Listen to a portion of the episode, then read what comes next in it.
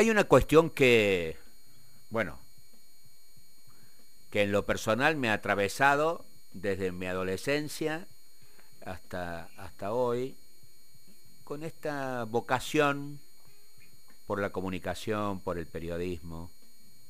que no ha sido otra cosa que la libertad de expresión. Eh, ¿Cuántos resignificados ha tenido en estos más de 40 años de oficio que tengo en la materia eh, esta, esta expresión, la libertad de expresión? Eh, era lo mismo en la época de la dictadura militar, era lo mismo en la recuperación de la democracia, era lo mismo sobre la diseminación de la palabra, la democratización de la palabra, era lo mismo y es lo mismo en, la, en, el, en el, medio de la concentración de medios, eh, la expresión, libertad de expresión, es lo mismo, era lo mismo en, en, aquella, en aquella época del diario Córdoba, los principios, la voz del interior de, de, la década del 70, eh, eh, con este tiempo de eh, de internet, de Twitter, de redes sociales. Eh, hace muy poco tiempo,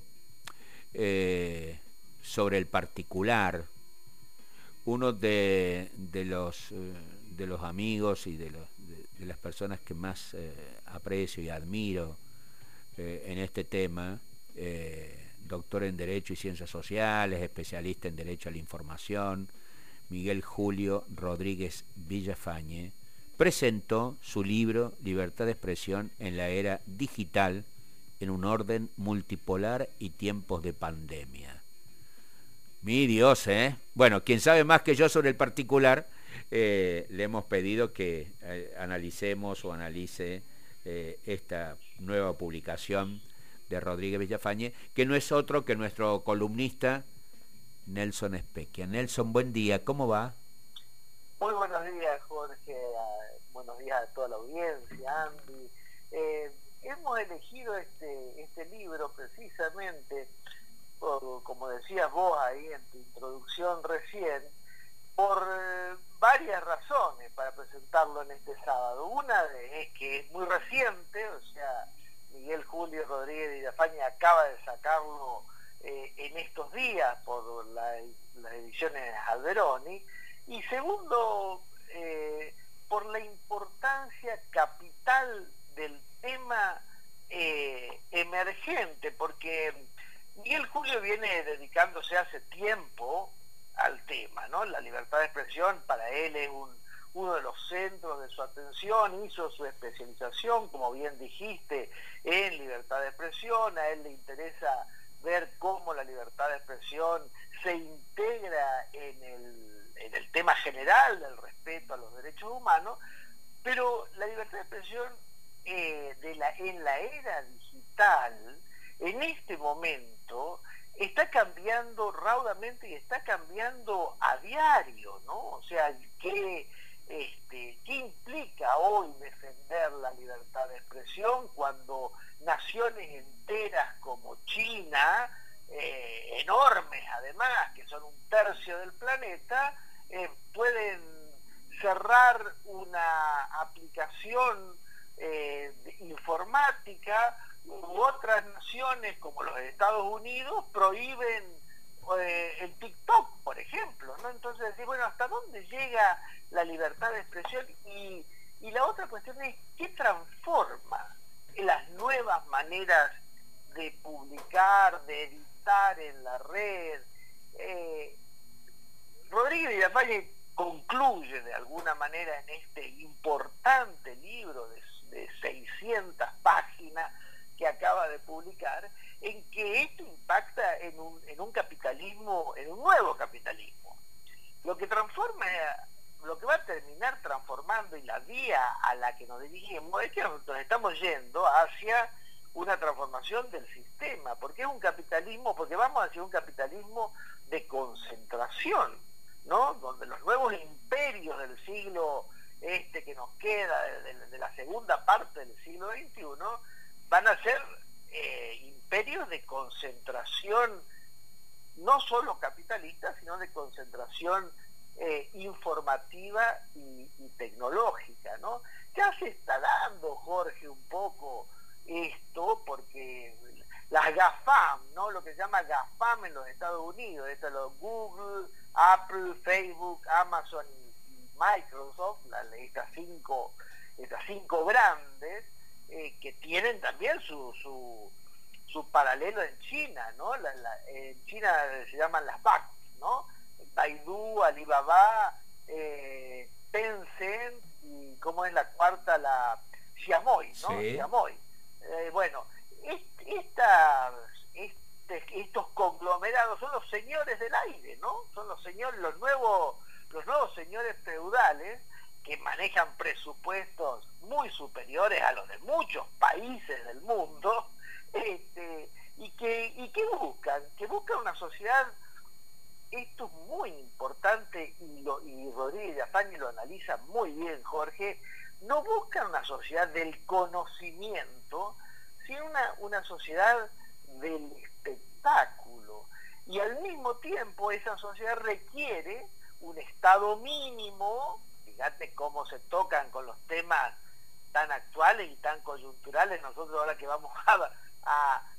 unas elecciones donde se van a discutir estos temas, ¿no? El Estado, un Estado participante, un Estado ausente, un Estado libertario, sin Estado. Eh, y bueno, y esta necesita un Estado prácticamente ausente, donde prime claramente el poder económico manejado por, la, por las tecnologías básicas del, del momento, ¿no? Y entonces, bueno, eso complejiza complejiza mucho el tema eh, porque la libertad de expresión es la libertad de escribir y decir lo que uno realmente quiera y piense, pero también es la libertad, tener la libertad de, buscar y de recibir eh, ideas, eh, opiniones e información fidedigna, cosas veraces, que es, uno de los, temas también centrales hoy, ¿no? Desde las fake news en adelante, eh, ya no sabemos muy bien qué es lo real, el mundo de lo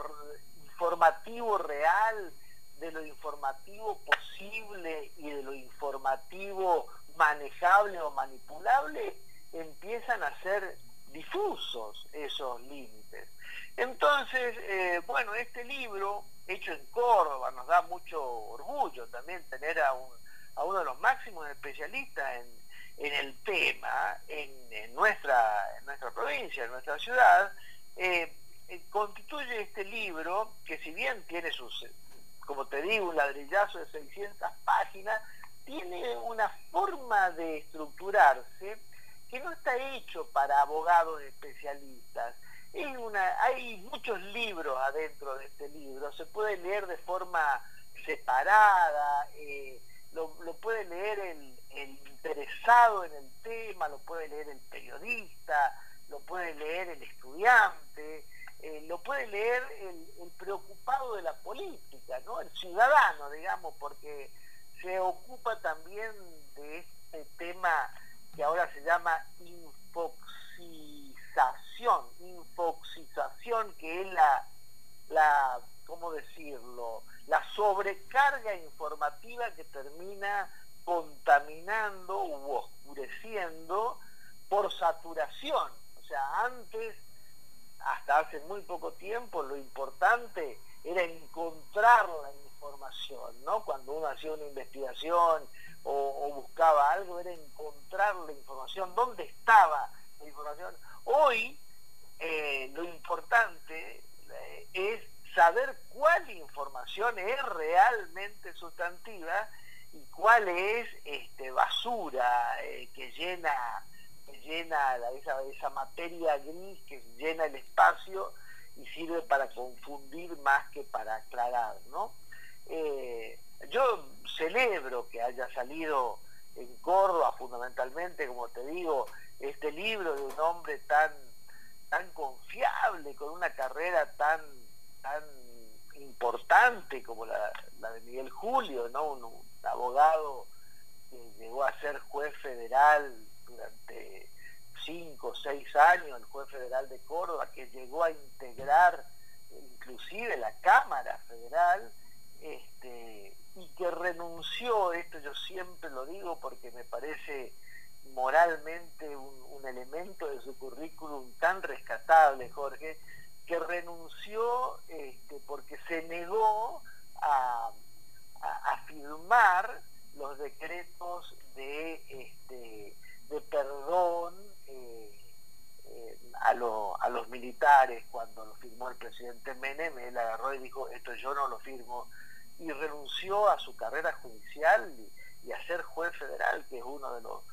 los lugares más apetecibles y mejor pagados de la judicatura, ¿no? Este, entonces, bueno, este hombre que, ha estudiado tanto, que sabe tanto, que tiene una vida que respalda su, su conocimiento, su educación,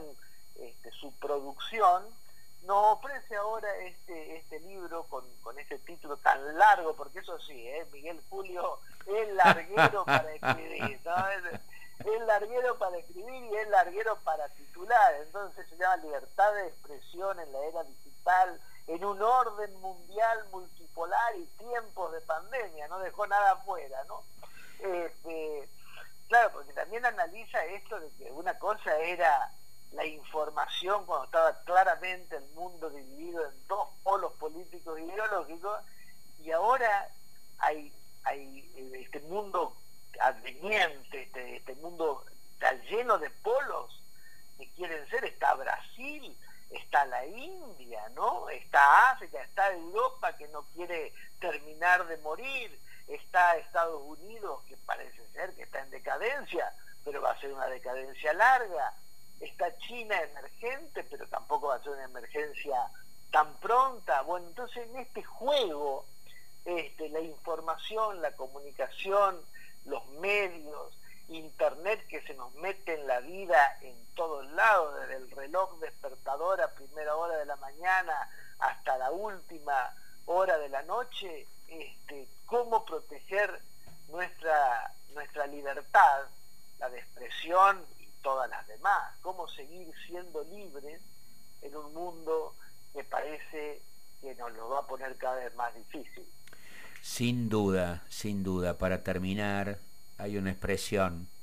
que me hizo eh, que, que el propio uh, Rodríguez Villafañe, según las crónicas, eh, utilizó en la presentación del libro en el marco del el CISPREN, del Sindicato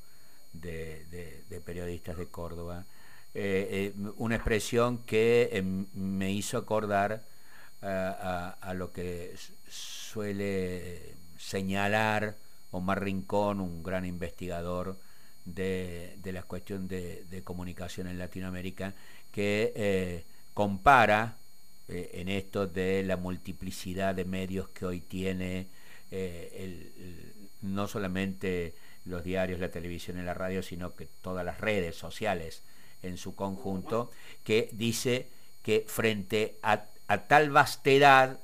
y frente a las fake news y frente a, los grandes conglomerados, eh, como en el arte, vamos a necesitar curadores en la comunicación. y, eh, y, y Rodríguez Villafañe dice en su presentación, hay que volver al periodista de cabecera, ¿no? Es una buena idea, es una buena idea las guías, ¿no? O sea, ¿en quién confiar? ¿En quién confiar cuando ahora parecería ser que la profesión periodística está entre el otro día leía en el New York Times una lista de las principales profesiones amenazadas por el YAP eh, por el chat GPT, esta inteligencia artificial que escribe ahora lo que le pidas, y entre las tres primeras está el periodismo, porque claro, si lo va a poder escribir un,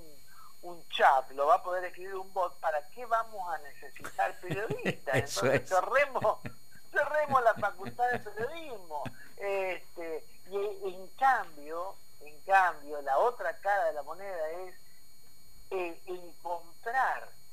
eh, periodistas que sepamos que por su trayectoria, que por su formación, que por su manera de comunicar son realmente referentes serios, pues entonces estaríamos encontrando nuestro, nuestros virgilios eh, guiándonos por el, por el,